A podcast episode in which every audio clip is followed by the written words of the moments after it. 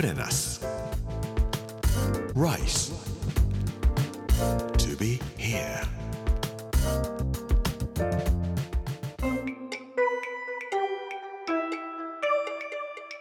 こんにちは作家の山口洋二ですこの時間はプレナス Rise to be here というタイトルで毎回食を通して各地に伝わる日本の文化を紐解いていきます今週は岐阜の巻水曜日の今日はうちの包丁関の孫六というテーマでお話をしたいと思います. Rice to be here. Brought to you by us. Ginza.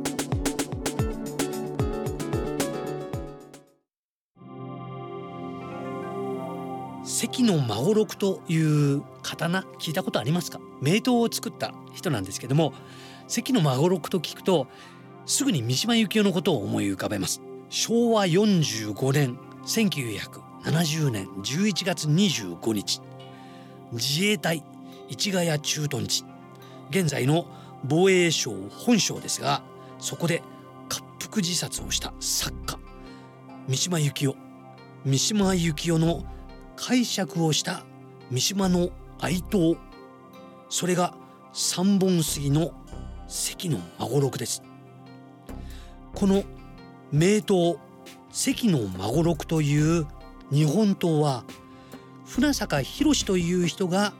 三島由紀夫にプレゼントをしたものでした。船坂博という人が永霊の絶叫。玉砕刀アンガウルという本を書いた時に序文を書いたのが三島由紀夫です。でその三島由紀夫が序文を書いてくれたのでお礼にということで関の孫六を三島由紀夫にプレゼントしたんですね。実は船坂博のことはご存知なくても渋谷駅のスクランブル交差点の大聖堂書店という本屋さんを知っている人は多いんではないかと思います。あの大聖堂書店を作ったのが船坂博です。日本で初めて本屋のデパートということで建物全体を一つ本屋さんにしたのがこの船坂博という人だったんです。で船坂博という人は日本の陸軍の陸軍軍曹として南洋諸島で戦った人だったんですけれども戦争が終わった後自分が書いた本の印税が入ってくると南洋諸島で亡くなった戦友のための慰霊碑を建てそれから日本赤十字に寄付をしたり、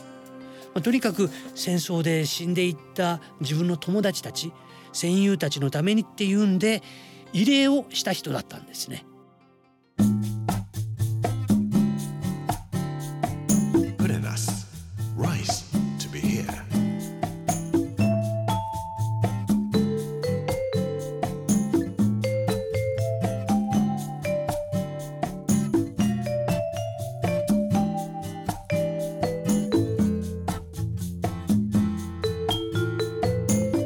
関の孫六は美濃の国麦郡関郷というところにいた孫六という人が作った名刀のことを言います。特に二代孫六金本という人がいらっしゃいます。この人が作った刀はものすごく切れたと言われます。持っていたのが武田信玄。豊臣秀吉黒田長政前田利政、まあ、こういう人たちが配当をしていたというんでほとんどが国宝や重要文化財になっております。今も関の孫六の門跡は続いています。関の孫六株式会社とか刃物を作っていらっしゃる会社としても残っておりますが関には今でもまあ、100軒以上のその刃物を作る工場とかお店がございまして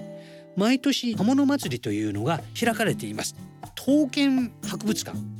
がございましてそこでは刀匠の方々が自分たちが作ったものから古いものまで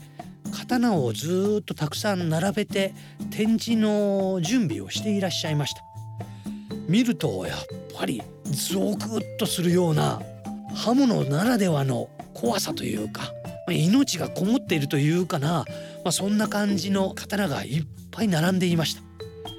刃物はやっぱ怖いですね。僕はちょっと先端恐怖症とか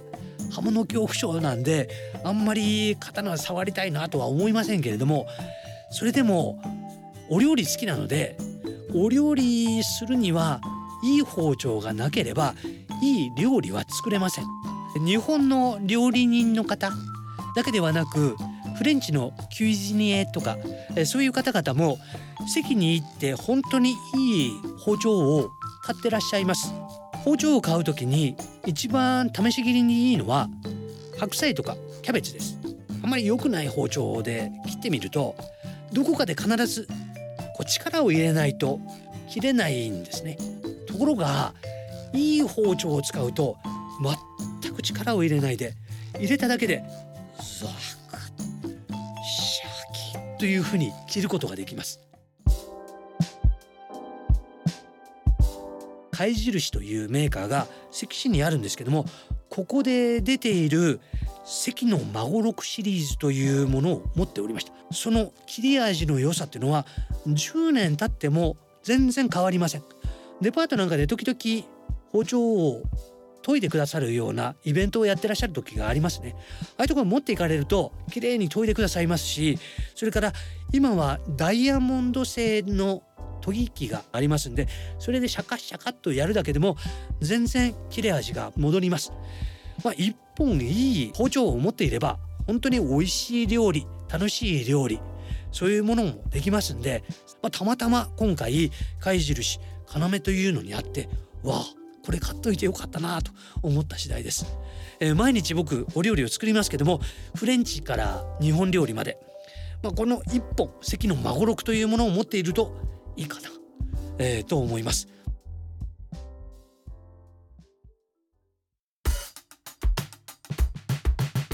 Purenas. Rice. To be here. プレナス Rice to be here 水曜日の今日はうちの包丁関の孫六というお話をさせていただきました。この番組はポッドキャストでもお楽しみいただけます。Amazon、Apple、Google そして Spotify のポッドキャストでお聞きいただくことができます。木曜日の明日は